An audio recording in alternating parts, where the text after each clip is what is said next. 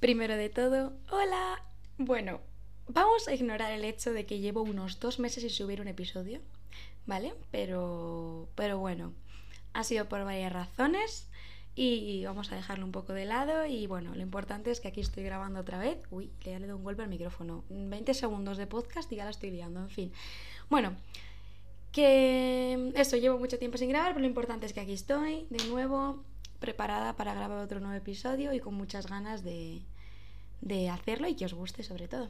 Y nada, pues como habéis visto en el título de este episodio, de este séptimo episodio, eh, voy a hablar un poco sobre aquellas cosas que he cambiado en mi vida en los últimos meses, años, yo creo más meses, para que mi vida sea mejor o para sentirme mejor con mi vida, estar más a gusto con lo que hago.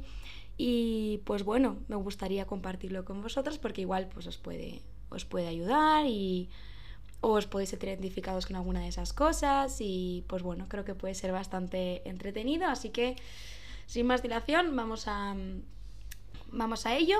Y bueno, primero, la primera cosa que mm, he tenido que cambiar en mi vida em, es totalmente psicológica y es el pensar solo en el presente y no obsesionarme con el futuro. Vale, eh, yo creo que todos tendemos un poco a pensar demasiado en el futuro, a voy a hacer esto de cara o no voy a hacer esto de cara a un futuro porque puede ser bueno, puede ser malo y yo creo que por centrarnos mucho en el futuro hay muchas veces que no nos centramos en el presente y realmente disfrutar lo que mm, hacemos en este momento y, y bueno, sí que creo que hay ocasiones en las que mm, hay que también tener una vista en el futuro, pero mm, no debemos obsesionarnos con ello. Y bueno, en mi caso creo que ya estaba llegando a un punto en el que me estaba obsesionando mucho con mi futuro, sobre todo en dos aspectos. El primero de ellos es en qué voy a hacer cuando acabe la carrera. Vamos a ver. Eh, creo que esto es algo que es normal que las personas que están en cuarto de carrera, o bueno, su último año, puedo entender que a eso de abril, mayo, junio, que ya están acabando la carrera, puedo entender que se empiecen a preocupar por qué van a hacer en el futuro. Si van a ponerse a trabajar, si van a hacer un máster, si van a, irse a estudiar fuera. Yo puedo entender que, claro, acabas la universidad, ya mm, oficialmente puedes salir al mercado laboral, pero bueno, hay gente que no quiere salir directamente al mercado laboral, pues bueno, dependiendo de qué, en qué mm, ámbito te muevas, que lo que hayas estudiado y demás, hay veces que no se puede salir directamente al mercado laboral y necesitas hacer un máster o necesitas em, más cursos o bueno, especializarte en algo. Pero en mi caso que estoy en tercero, que todavía tengo un año entero por delante para decidir a qué me quiero dedicar, me estaba obsesionando mucho en qué iba a hacer en un futuro. Yo siempre he pensado en que cuando bueno, que en cuanto acabase la carrera quería hacer un máster en traducción audiovisual en, en, la Universidad de la Complu de Madrid y, y, tal. Pero bueno, luego llegó un punto en el que empecé, nada, pero igual estoy un año trabajando, un poco de traductora, a ver qué es lo que más me gusta. Y luego, ay, no, igual me voy un año fuera, yo que sé, a Estados Unidos, por ejemplo, o a Canadá, para, mm, em, yo que sé, conocer un poco de mundo. Y al fin y al cabo solo tengo 22 años, bueno, 21 de momento. Y, mm, y me apetece ver un poco de mundo antes de meterme de lleno ya a trabajar bueno, muchas cosas. Empecé a darle muchas vueltas, me empecé a obsesionar un montón, sobre todo hasta hace unas semanas de, ¿qué voy a hacer con mi futuro? ¿Qué tal? No sé qué. Y nada, me empecé, empecé, a obsesionar un montón y mm, empecé a dejar de lado un poco, un poco el presente, el, el qué quiero hacer ahora, estoy a gusto con lo que hago ahora. Y nada, pues llegó un momento en el que mi cabeza petó un poco y decidí que lo mejor era eso, pensar en estar a gusto con lo que estoy haciendo ahora mismo, estar a gusto con lo que estudio, y mm, ya en un futuro, cuando se vaya acercando el momento en el que tenga que decidir qué hacer después de la carrera, ya tendré tiempo de pensarlo. Al fin y al cabo es una decisión súper importante que no puedes estar pensando un año antes de que vaya a ocurrir, porque claro, yo ahora puedo pensar en hacer una cosa y luego dentro de un año las circunstancias de mi vida o incluso mis expectativas de vida puedan cambiar tanto como para que eso que había pensado hacer ya no entre en mis planes. Yo ahora mismo mi objetivo es hacer un máster después de la carrera, pero quién sabe si acabo la carrera y no tengo dinero para pagarme un máster, que es que puede ser, y necesito estar trabajando un año. O incluso igual tengo que estar trabajando un año en vez de como traductora, como yo que sé, en un supermercado o algo así, porque no, no encuentro trabajo como traductora o nadie quiere una traductora Nobel, digamos. Entonces, pues bueno, como puede pasar tantas cosas de aquí a, que yo quiera empezar un máster, he pensado que lo mejor es carpe diem, nunca mejor dicho, y centrarme en el presente y en estar a gusto con lo que estudio y bueno, gracias a Dios estoy muy muy contenta con lo que estudio y pues bueno, tampoco le voy a dar más vueltas y me voy a centrar ahora mismo en estudiar los exámenes, que es lo que más me preocupa en este momento y ya veremos lo que pasa después. Luego otro aspecto en el que me estaba obsesionando bastante es en pensar constantemente en mm, cómo iba a ser mi futuro, en plan mi vida ideal. ¿Con cuántos años me iba a casar? ¿Con cuántos años iba a tener hijos? ¿Con cuántos años iba a comprarme una casa? Eh, ese tipo de cosas. Y realmente lo pienso ahora mismo, ahora que ya he hecho este, como este cambio, en mi cabeza digo, pero ¿qué? O sea, ¿qué hago con 21 años pensando en, en ese tipo de cosas? Que me pillan tan lejos, o sea, es que de verdad no, no entiendo en qué momento empecé a pensar tanto en esas cosas, de verdad. Y ahora lo, eso, lo, lo dicho, lo pienso y digo, ¿en qué momento? ¿Sabes?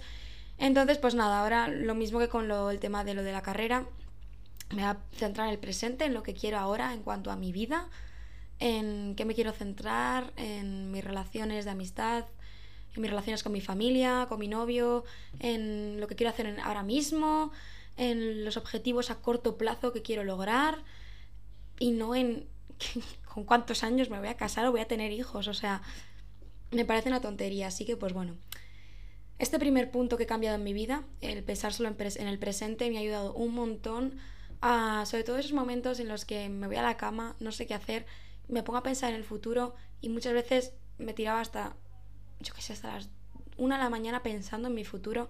Eso me parece perder el tiempo y no centrarme realmente y disfrutar de este momento que estoy ahora viviendo, que creo que es muy bueno. Así que pues bueno, creo que este cambio me ha ayudado un montón mentalmente y, espero que no me vuelva de nuevo esos pensamientos en el futuro, lo espero y trabajaré en ello para que no me vuelva a pasar. Y bueno, Pasando a la siguiente cosa que he cambiado de mi vida, es el no obsesionarme con sacar buenas notas o con ser la mejor. Vale. A ver, ¿cómo explico esto? Eh, yo desde. Yo siempre he sido buena estudiante, pero. O sea, ¿cómo decirlo? Siempre he sacado buenas notas, pero nunca he estudiado. O sea, yo en el instituto la verdad es que no estudiaba. Y es más, me caían asignaturas por no estudiar. O sea, tonterías que decías, vas, te pones una tarde media hora y te sacas la asignatura con un 10. Pues no, no me daba la gana. Yo siempre he sido muy desorganizada eh, sobre todo mm, en bachiller, eh, excepto latín y griego que me volvían loca, el resto de asignaturas no estudiaba nada, no me centraba en ellas y, mm, pues bueno, básicamente eh, me lo sacaba todo con suerte, básicamente suerte y porque tengo capacidad de quedarme con lo importante de las clases, pero si no hubiese repetido segundo de bachiller, vamos, estoy totalmente, soy totalmente consciente de que segundo de bachiller no me merecía el haber pasado a la primera. Pero bueno, eh, gracias a Dios lo pasé a la primera y, y, pues bueno, me vino genial porque luego cuando empecé la universidad eh, me volví una persona muy organizada. Eh, de ahí a, bueno, hace un, creo que fue el segundo o tercer episodio del podcast, hablé sobre el tema de la organización. Soy una persona extremadamente organizada, tengo mil agendas, tengo el calendario de Google perfectamente organizado todo por horas, a qué hora voy al gimnasio, a qué hora voy a hacer esto, a qué hora voy a hacer lo otro, a qué hora tengo clase, qué que hacer hoy. Y bueno, em, esa obsesión con la organización se debió a también organizarme con, eh, perdón, a obsesionarme con sacar buenas notas. Yo no sé, desde que empecé sobre todo traducción, a ver, en filología me daba un poco más igual porque era como, bueno, estoy haciendo este año de la carrera por convalidar un par de asignaturas en traducción, realmente no es la carrera de mi vida. Entonces ahí sí que no me obsesioné mucho, pero cuando empecé traducción, hace ya tres años, em, me obsesioné mucho con sacar buenas notas, quería ser la mejor, quería tener las mejores notas, incluso estaba siempre comparándome con otras personas de mi clase, decir, ¡Joy! ¿por qué esta persona ha sacado mejor nota que yo en esta traducción si mi traducción es mil veces mejor? Me enfadaba con los profesores cuando no me ponían buenas notas, cuando ellos son los que saben y no yo. Aunque bueno, siempre hay excepciones, pero bueno. Y no sé, me obsesioné un montón con ello y con ser la mejor de mi carrera y para luego darme cuenta de que qué necesidad tengo de obsesionarme con ello. O sea, no voy a negar que me gusta esforzarme con lo que hago, me gusta un montón, me gusta sacar algunas notas, es mi manera como de... Mm, mi manera tangible de mm, mostrarme lo que me esfuerzo. Y bueno, aunque por otra parte las notas no demuestran lo que te esfuerzas muchas veces. Muchas veces estudias un montón y sacas un 5 y te tienes que te tienes que fastidiar y es lo que hay, pero, pero bueno, para mí las notas son como una buena manera de mostrarme mi esfuerzo. Y bueno, pues eh, de hace unos meses para acá, sobre todo desde que me dieron las notas del primer cuatri, me he dado cuenta de que no tengo que obsesionarme con las notas, de que no me sirve de nada ser la mejor de mi carrera, tengo que esforzarme y tengo que hacerlo lo mejor posible, porque pues bueno, considero que mis padres me están pagando la carrera y que les debo eso, el esforzarme lo máximo posible para sacar las mejores notas, pero no volverme loca con sacar todo sobresalientes o matrículas o lo que sea. No, no me puedo obsesionar con ello porque no es bueno para mi cabeza. Y, y pues bueno, gracias a Dios, desde hace unos meses para acá ya no estoy tan obsesionada con las buenas notas y ahora estoy pues intentando hacer lo mejor que puedo. Y si saco buena nota, mejor. Y si no saco buena nota, pues ya está siguiente asignatura, ya está, no pasa nada, no en el título universitario no va a quedar reflejada la nota media, así que ya está, es lo que hay. Luego, la tercera cosa que he cambiado en mi vida para, estar mejor, más contenta conmigo misma, es el escuchar a mi cuerpo. Eh, vale, yo mm, tengo también tendencia a obsesionarme mucho con muchas cosas, en las cuales tampoco voy a entrar. Entonces, bueno, de hace unas semanas, yo creo que ya meses, de hace un par de meses para acá, estoy aprendiendo a escuchar a mi cuerpo en temas del deporte, la alimentación, el estudio, o sea, he empezado a escuchar a mi cuerpo y entender que cuando no es el momento, no es el momento. Por ejemplo, con el deporte. Esta mañana mismamente, yo tenía puesto que yo iba a ir al gimnasio por la mañana a las 7, 7 y media, como suelo ir todos los días, no todos los días, no, eh, cuatro días o así a la semana. Pues hoy, por ejemplo, me he levantado, me he levantado súper cansada, porque llevo sin descansar de hacer deporte desde hace como cinco días y me levanto cansada y he dicho, vamos a ver, me duelen las piernas y encima a mí me tocaba pierna. Eh, ¿Para qué voy a ir al gimnasio a reventarme para luego estar mañana muerta o el resto del día muerta? Pues nada, hoy no voy al gimnasio y ya está. Ya iré mañana o iré pasado cuando pueda. No pasa nada. Sí que es cierto que tengo unos objetivos semanales de ir tantos días al gimnasio o hacer tantos días de deporte, pero hay siete días en la semana y hago deporte unos cuatro días. Eh, mira que tengo días para poder organizarme bien y, ir cuando pueda. Así que bueno, en ese sentido, si escucho mi cuerpo, va a ser muchísimo mejor, tanto para mi cuerpo como para mi cabeza, claro. Y lo mismo lo he aplicado a la alimentación. Cuando me apetece comerme una tableta de chocolate, como hice antes de ayer, me la voy a comer y me va a quedar tan pancha. Y cuando me apetece comer bien, voy a comer bien y, ya está. Y con el estudio lo mismo. Eh.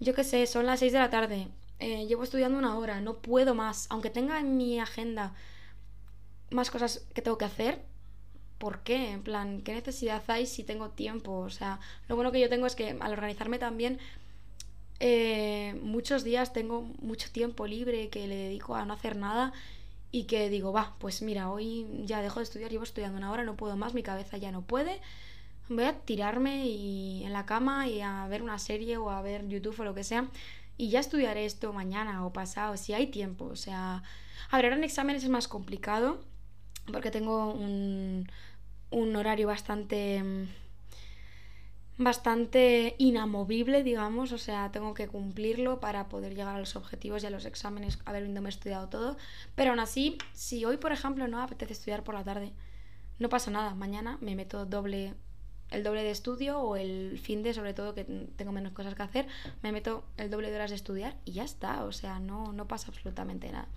Así que esto creo que ha sido uno de los mayores cambios que he hecho en mi vida últimamente, que es escuchar a mi cuerpo y estoy tan orgullosa de mí misma y tan contenta porque todo es para la cabeza, o sea, mi cabeza desde hace unos meses y debido a estos cambios va tan bien y estoy muy contenta por ello y pues bueno, está bien decirlo también.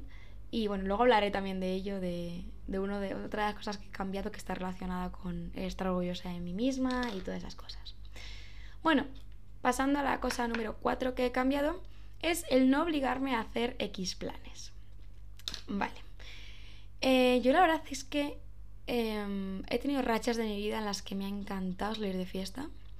O no salir de fiesta en particular, sino estar en la calle, en plan, no estar en casa, nada, apuntarme a todos los planes que se proponían, a todo, estar constantemente ocupada, me encantaba, tenía también energía para ello, tenía fuerza mental también para ello, pero llegó un punto en el que este año sobre todo, por ejemplo, salir de fiesta ya no me gusta tanto como antes, no sé si es porque me estoy haciendo mayor o porque tengo más cosas que hacer o porque, bueno, al fin y al cabo el COVID ha hecho mella en la cabeza o qué, pero no apetece salir tanto de fiesta. Entonces, al principio me obligaba un montón a salir de fiesta. Recuerdo en septiembre y octubre que salía de fiesta cuatro días a la semana y muchas veces me obligaba a salir muchos días por decir, nada, salir porque seguro que me lo voy a pasar bien. Y realmente no me lo pasaba bien. Salía y para las 2 de la mañana ya estaba en mi casa. Y al día siguiente me levantaba cansada y no sentía que había aprovechado la noche y tal. Y bueno, eh, desde hace eso, unos meses para acá, he decidido que si no apetece salir de fiesta, no salgo de fiesta y no tengo por qué poner ningún tipo de excusa. O sea, simplemente decir, no me apetece y ya está. Y la gente lo entiende. Y a ver, siempre hay alguna amiga que te insiste de, venga, tal, vamos a salir, no sé qué. Pero si le dices, no, y mira, es que no me apetece, lo entienden. ¿sabes? También soy la primera que voy a salir de fiesta, una amiga mía no quiere salir, le digo, venga, tal, anímate. Pero si me dice, no, mira, de verdad, es que no me apetece, ahí es cuando digo, perfecto, es tu decisión, tienes todo el derecho del mundo a no salir, si no te apetece, perfecto. O sea, ¿quién soy yo para controlar tu vida o para decirte lo que tienes que hacer? Y lo mismo se aplica, por ejemplo, a ir a comer por ahí, o hacer un plan en casa de alguna amiga, o cosas así. O sea, por ejemplo, el, el sábado pasado mis amigas propusieron el ver el Eurovisión todas juntas en casa de una de mis amigas y a mí no me apetecía, me apetecía ver Eurovisión en mi casa con mis compañeras de piso, en plan viendo una Eurovisión, comiéndonos unas pizzas y tal. Y me apetecía eso, no me apetecía tener que ir a casa de una amiga, luego tenerme que ir a las 2 de la mañana para mi casa otra vez. No me apetecía, entonces cogí y dije, no me apetece y ya está. Y todo el mundo lo entendió y nadie me cuestionó ni, ni nada. Y bueno, esto es algo que, que se aplica a eso, pues a muchas cosas. Eh, a ir a dar una vuelta, a hacer un viaje, a muchas cosas. Si no me apetece, no me apetece. Y, y yo creo que muchas veces nos ponemos nosotros como la... Mm, ¿Cómo decir? Como el obstáculo de decir, es que si no salgo van a pensar esto o esto o esto de mí. Y realmente somos, es nuestra cabeza la que pone este tipo de, de problemas. La gente cuando tú le explicas no te apetece, la mayoría de las veces lo va a entender. Y ya está, o sea... Y, y no sé, es algo que, que he cambiado y que también estoy muy orgullosa por ello. Bueno, en cuanto a la siguiente cosa, también está relacionada con, el no obligarme a hacer planes y es el no obligarme a socializar. Vale, em, yo soy una persona que me gusta mucho pasar tiempo sola, o sea, disfruto un montón el tiempo conmigo misma, viendo series, viendo pelis, em, pues mira, grabando el podcast, por ejemplo, yendo a dar una vuelta yo sola con los cascos, irme a, a yo que sé, a desayunar por ahí yo sola. Disfruto mucho pasando tiempo yo sola. Y por ejemplo, ahora que vivo con compañeras de piso, bueno, siempre he vivido con compañeras de piso, pero el año pasado vivía sola, entonces no tenía este problema de obligarme a socializar porque como vivía sola, pues era tan simple como decir, me quedo en mi casa y estoy tan, tan pancha. Pero es que ahora como vivo con otras cuatro personas más, pues es inevitable que si salgo a la cocina, al baño, al salón y tal, pues que me encuentre con alguien e inevitablemente pues tengamos que tener una conversación. Y hay veces en las que, bueno, a mí me gusta un montón pasar, o sea, me gusta mucho pasar... No me sale me gusta un montón pasar tiempo con mis compañeras de piso, porque no son solo mis compañeras de piso, son mis amigas. Pero a la vez también hay veces que me gusta estar sola. Entonces he aprendido a que si, yo que sé, están todas mis compañeras de piso en el salón cenando. Y a mí no me apetece estar con gente en ese momento, pues porque estoy en mi derecho, ¿no? De que no me apetezca estar con gente, pues simplemente espero en mi cuarto a que todas terminen de cenar y cuando terminen de cenar y se vayan a la cama o tal, pues ahí ya me preparo la cena, ceno sola y ya está, y no pasa absolutamente nada. Y es más, mis compañeras de piso no me van a cuestionar el que haya cenado sola, ni mucho menos. Imagino que también ellas tengan esa necesidad de a veces estar solas y es totalmente entendible y no es cuestionable. Así que pues intento no obligarme a socializar, intento a el eso, pasar tiempo conmigo misma y no solo con mis compañeras de piso, sino también con mis amigas. Hay veces que yo qué sé, me proponen un plan de ir a desayunar por ahí. Y a mí me apetece ir a desayunar sola, yo tranquilamente en una cafetería, mientras me escucho un podcast o me veo algo en el móvil. Me apetece hacer eso. Y, simplemente las digo que no voy a ir con ellas y ya me voy yo por mi cuenta y, y no pasa absolutamente nada. O sea, creo que todos deberíamos aprender a pasar tiempo solos porque hay unos límites, obviamente. Yo creo que todo el mundo debería socializar también, pero deberíamos también aprender a pasar tiempo solos porque nos puede pasar como nos pasó hace un par de años con la pandemia y si no sabes estar solo, lo pasas muy mal. Entonces yo creo que todo el mundo deberíamos aprender a... a no sé, deberíamos em, admitir la soledad y tomarla como algo bueno. Y por eso hay que tener hobbies también y tal, pero bueno, eso ya es otro, es otro tema. Bueno, luego la sexta cosa que he cambiado ha sido el dedicarme tiempo a mí misma. Y hablo en general, eh, desde cuidado personal, desde estar sola también, hacer cosas sola. Em, eh, lo dicho, me gusta mucho pasar tiempo sola y creo que dedicarme ese tiempo a mí misma me ayuda un montón para luego el tiempo que pase socializando sea, más de, sea de más provecho y, lo haga de verdad con, con, con, ganas y socialice con ganas, porque si me obliga a socializar, em, llega un punto en el que lo estoy haciendo a bulto y no lo estoy disfrutando. Entonces, el dedicarme tiempo a mí misma me ayuda un montón a esos momentos en los que estoy con gente, a que sean momentos de verdad. Me apetece estar con gente y, me lo paso bien con esas personas. Y bueno, luego en cuanto a cuidado personal, pues bueno, me he propuesto, a ver, yo hay meses, que me dejo un montón, en plan, no, joder, estoy dando muchos golpes al micrófono, perdonadme, de verdad. Bueno, hay muchos, muchos meses en los que no, eh, yo qué sé, no me echo crema, no me depilo. Mmm, yo qué sé, tengo el pelo hecho una mierda, me he visto ropa con chándal porque no me apetece arreglarme. Entonces ahora me he propuesto todos los días el dedicarme al menos una hora a mí misma. El hacerme mi rutina facial de pues, mis cremitas y mis cosas, el echarme crema en el cuerpo, el estar depiladita, el ese tipo de cosas que son tonterías, pero que están muy bien, porque es como que te mm, demuestras a ti misma que te quieres de alguna manera, y esto ha quedado muy filosófico y me está dando un poco hasta de asco.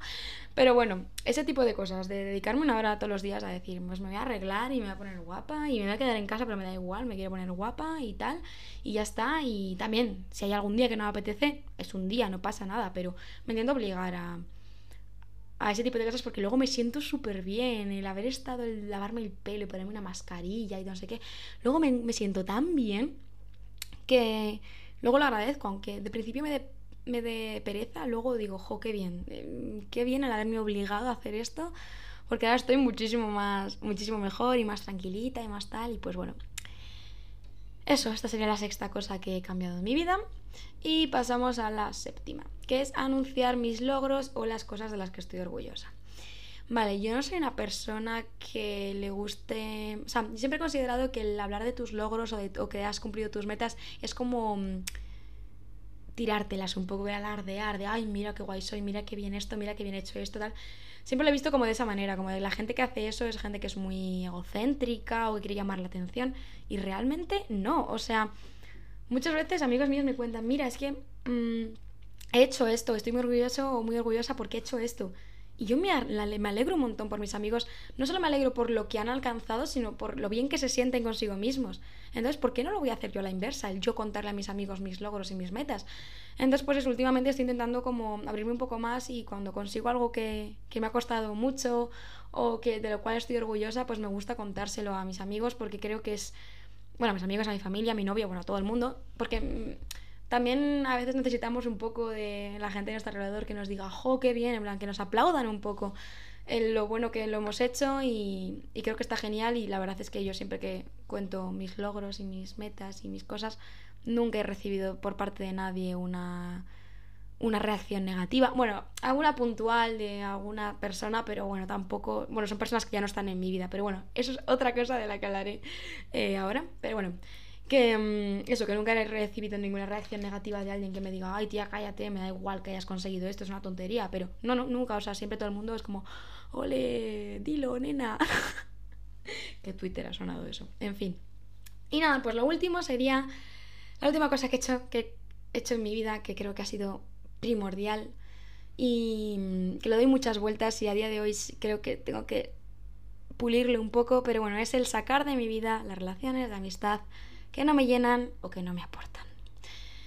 Eh, esto cuesta mucho y creo que es algo que mm, en mi vida lo había hecho antes. Siempre he sido una persona que he permitido por parte de mis amistades cosas impensables. Yo sobre todo cuando iba al instituto eh, permitía cosas de algunas amigas, sobre todo chicas, que lo pienso a día de hoy y digo, qué tonta fuiste, María Luisa, qué tonta. O sea, ¿cómo pudiste permitir que tus propias amigas te tratasen así o te hiciesen esos feos. Y hoy en día ya no lo permito. O sea, he llegado a un punto en el que me he dado cuenta que es mejor tener un círculo de amistades pequeñito, pero de verdad, a tener miles y miles de amigos. No me sirve de absolutamente nada, porque a la hora de la verdad, que es pasar el tiempo con esas personas, contarles tus problemas, que te cuenten los suyos y disfrutar del tiempo con esas personas, lo vas a hacer únicamente con esas 10, 15 personas de tu círculo cercano. No lo vas a hacer con el resto de amistades superficiales que tienes en tu vida.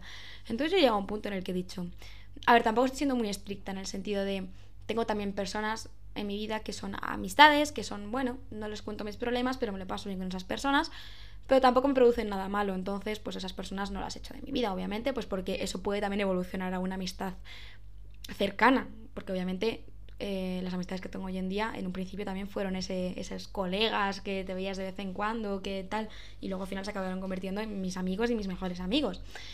Pero las personas que no me aportan o que encima me, me hacen daño, las estoy eliminando de mi vida poco a poco y me está costando un montón porque hay personas a las que quiero un montón. Pero mm, a veces considero que hay relaciones de amistades, relaciones de amistades, no, relaciones de amistad tóxicas que mm, son tóxicas por ambas partes, tanto por mi parte como la parte de la otra persona. Y mm, es simplemente que yo lo que empiezo a pensar es que hay personas que no están hechas para estar juntas. Son personas, buenas personas por, por separado, con de verdad personas de 10, pero que juntas no concuerdan. Digamos, es como el helado y la mayonesa. Me encanta la mayonesa, me encanta el helado, pero juntos no pegan. Pues yo creo que eso es un poco lo que me ha pasado a mí con algunas amistades, que con el paso del tiempo te das cuenta de que no. no coincidís, no estáis hechos para ser amigos. Y no pasa nada. Está bien admitirlo y desde el respeto está bien el decirlo y, y quedar en mira. Ya está, no podemos ser amigos, nos hacemos daño mutuamente, somos tóxicos. Ya está, es mejor no, no seguir adelante con esta amistad porque no aporta nada. Y pues bueno, Creo que es algo que duele mucho y cuesta, pero al fin y al cabo yo estoy contenta con los cambios que he hecho en mi vida en cuanto a amistades. Y mm, las amistades que realmente quiero mantener las mantengo. Sí que es cierto que yo soy una persona un poco pasota en el sentido de no soy la mítica que habla por WhatsApp a sus amigos y dice, ay, ¿qué tal estás? Tal. En plan, sí que lo hago, pero una vez al mes o algo así. No estoy constantemente hablando con mis amigos. Pero mm, aún así las amistades a las cuales no les hablo mucho, por ejemplo, que son mis amigos de Santoña, obviamente les quiero muchísimo y sí que es cierto que a veces pienso, jo, es que no les hablo lo suficiente, no les escribo, no les llamo o cuando me escriben les tardo mucho, tardo mucho en responderlos, pero luego lo pienso y digo, jo, es que son mis amigos, da igual, luego quedamos todos una tarde, nos ponemos todos al día y es como si no hubiese pasado nada y yo sé que si tengo un problema puedo hablar a cualquiera de mis amigos y va a estar ahí, independientemente de que llevemos sin hablar igual dos meses, no pasa absolutamente nada. Así que, pues bueno, estoy contenta por, por ello, por las amistades que tengo ahora mismo, estoy súper contenta. La verdad es que ahora mismo en mi vida no hay nadie que yo diga, esta persona eh, la tengo aquí a bulto. Todas las amistades que tengo son porque realmente las quiero tener y porque realmente me aportan algo. Así que estoy muy contenta por ello. Y nada, pues estas serían las ocho cosas que he cambiado en mi vida últimamente para sentirme mejor conmigo misma y para estar mejor mentalmente. Y, y bueno, espero igual, bueno, de aquí a un tiempo imagino que esto irá cambiando, eh, añadiré más cosas y demás, pero, pero bueno, de momento esto es lo que he logrado a día de hoy y estoy muy orgullosa y muy contenta por ello y no tengo ningún problema en decirlo que tengo que compartir mis logros también, ¿no? Pues, pues, eso, así que pues, pues nada, que espero que os haya gustado mucho este episodio. Es un poco personal, o sea, es un poco contar mi vida y eh, probablemente haya mucha gente a la que no le interese, pero me apetecía hacer un podcast así un poco más cercano, más, no hablando sobre, yo qué sé, sobre educación o sobre viajes, sino hablando de algo más personal, porque, no sé, me gusta compartirlo y probablemente haya alguien que se sienta identificado en algunos puntos o que igual no haya entendido cosas de mi comportamiento y a raíz de este podcast lo vaya a entender y, y pues bueno, que eso es todo, que espero que os haya gustado mucho y nos vemos en el siguiente episodio. Adiós.